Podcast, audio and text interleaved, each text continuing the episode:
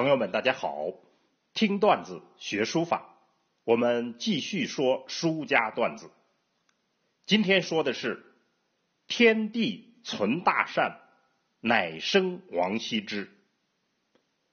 上文说到，钟繇的那股灵气儿升腾，化作圣贤模样。这圣贤不是别人，正是书圣王羲之。话说魏晋正是乱世，王羲之一生没立什么大功，也没立什么名言，凭什么成圣呢？就是因为他用书法表达了自己对天地人大道的体悟，表达的境界。唐代的皇帝李世民概括为尽善尽美。那么尽善。从何而来？根源主要在于他这个人，他的家族琅琊王氏的传统，他个人的家庭等等这些因素是根源所在。我们这里只想讲一个小事儿，那就是东床快婿这件事儿。作为名门子弟，王羲之的堂伯是丞相王导，而另一个名门来为女儿择婿。丞相王导说，在他的子弟中任选，所有的王府子弟打扮好了出来相见，只有王羲之坦腹躺在床上若无其事。结果恰好他被看中了，这就成全了他的婚姻家庭。那么从这件事儿，我们就可以了解到他的个性。王羲之的人生，我们可以通过他的尺牍作品。最直观的了解，他与同僚的友谊，他与佛道同好的交流，他对姨母的感情，他对于家族、祖坟，以至于自己的七个孩子的感情，构成了他的社会家庭生活的主要内容。我们这里只想讲一件事，那就是他辞官退隐。大家都知道，永和九年。王羲之主持了《兰亭雅集》，写出了《兰亭序》，而永和十一年，他就果断的辞官退隐，放弃了他二十年官龄的工作。据记载说，他携子操之，由无锡戏剧金庭，操之是他的孩子的名字，王操之。然后说他。建书楼，治三国，教子弟，赋诗文，作书画，以放鹅逸钓为喻。是什么原因，他这样截然改变了自己的生活呢？最直接的原因，就是他看不起的官员王树成了他的顶头上司，有大量的朋友。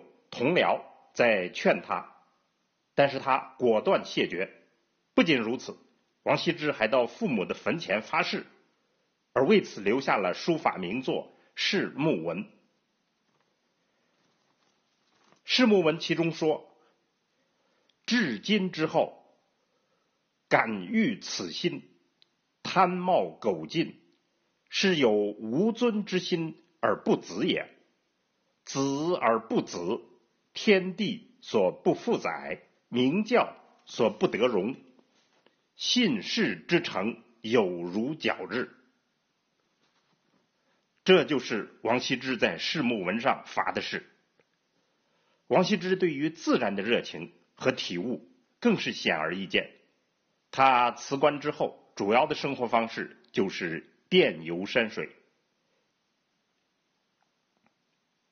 在他的尺牍作品中间，大量记录了他对于自然的感悟。他把能去游峨眉山作为人生的壮举。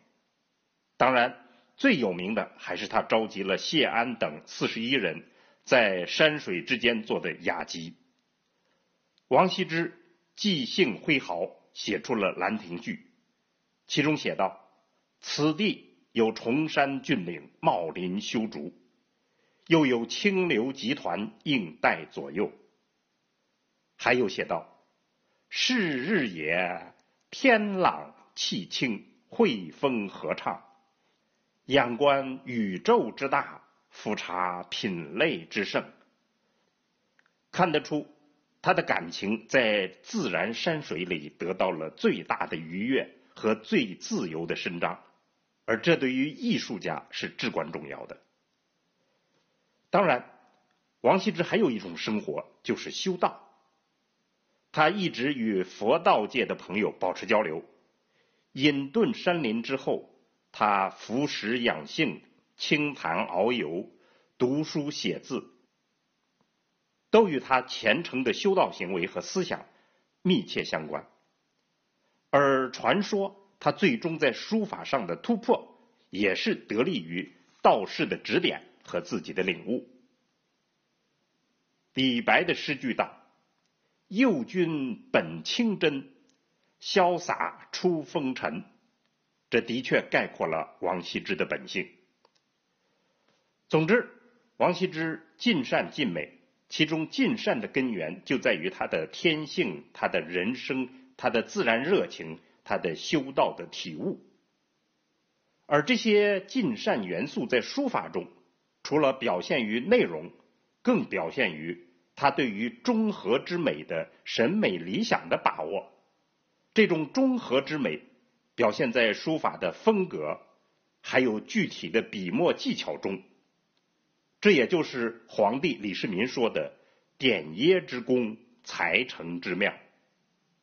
当然，王羲之所以为圣，还不在这些，这些过多世俗化，他的超凡脱俗。才是真正令人叹服的地方。那么，欲知何样情状，且听下回分解。好，听段子学书法，我们下次再见。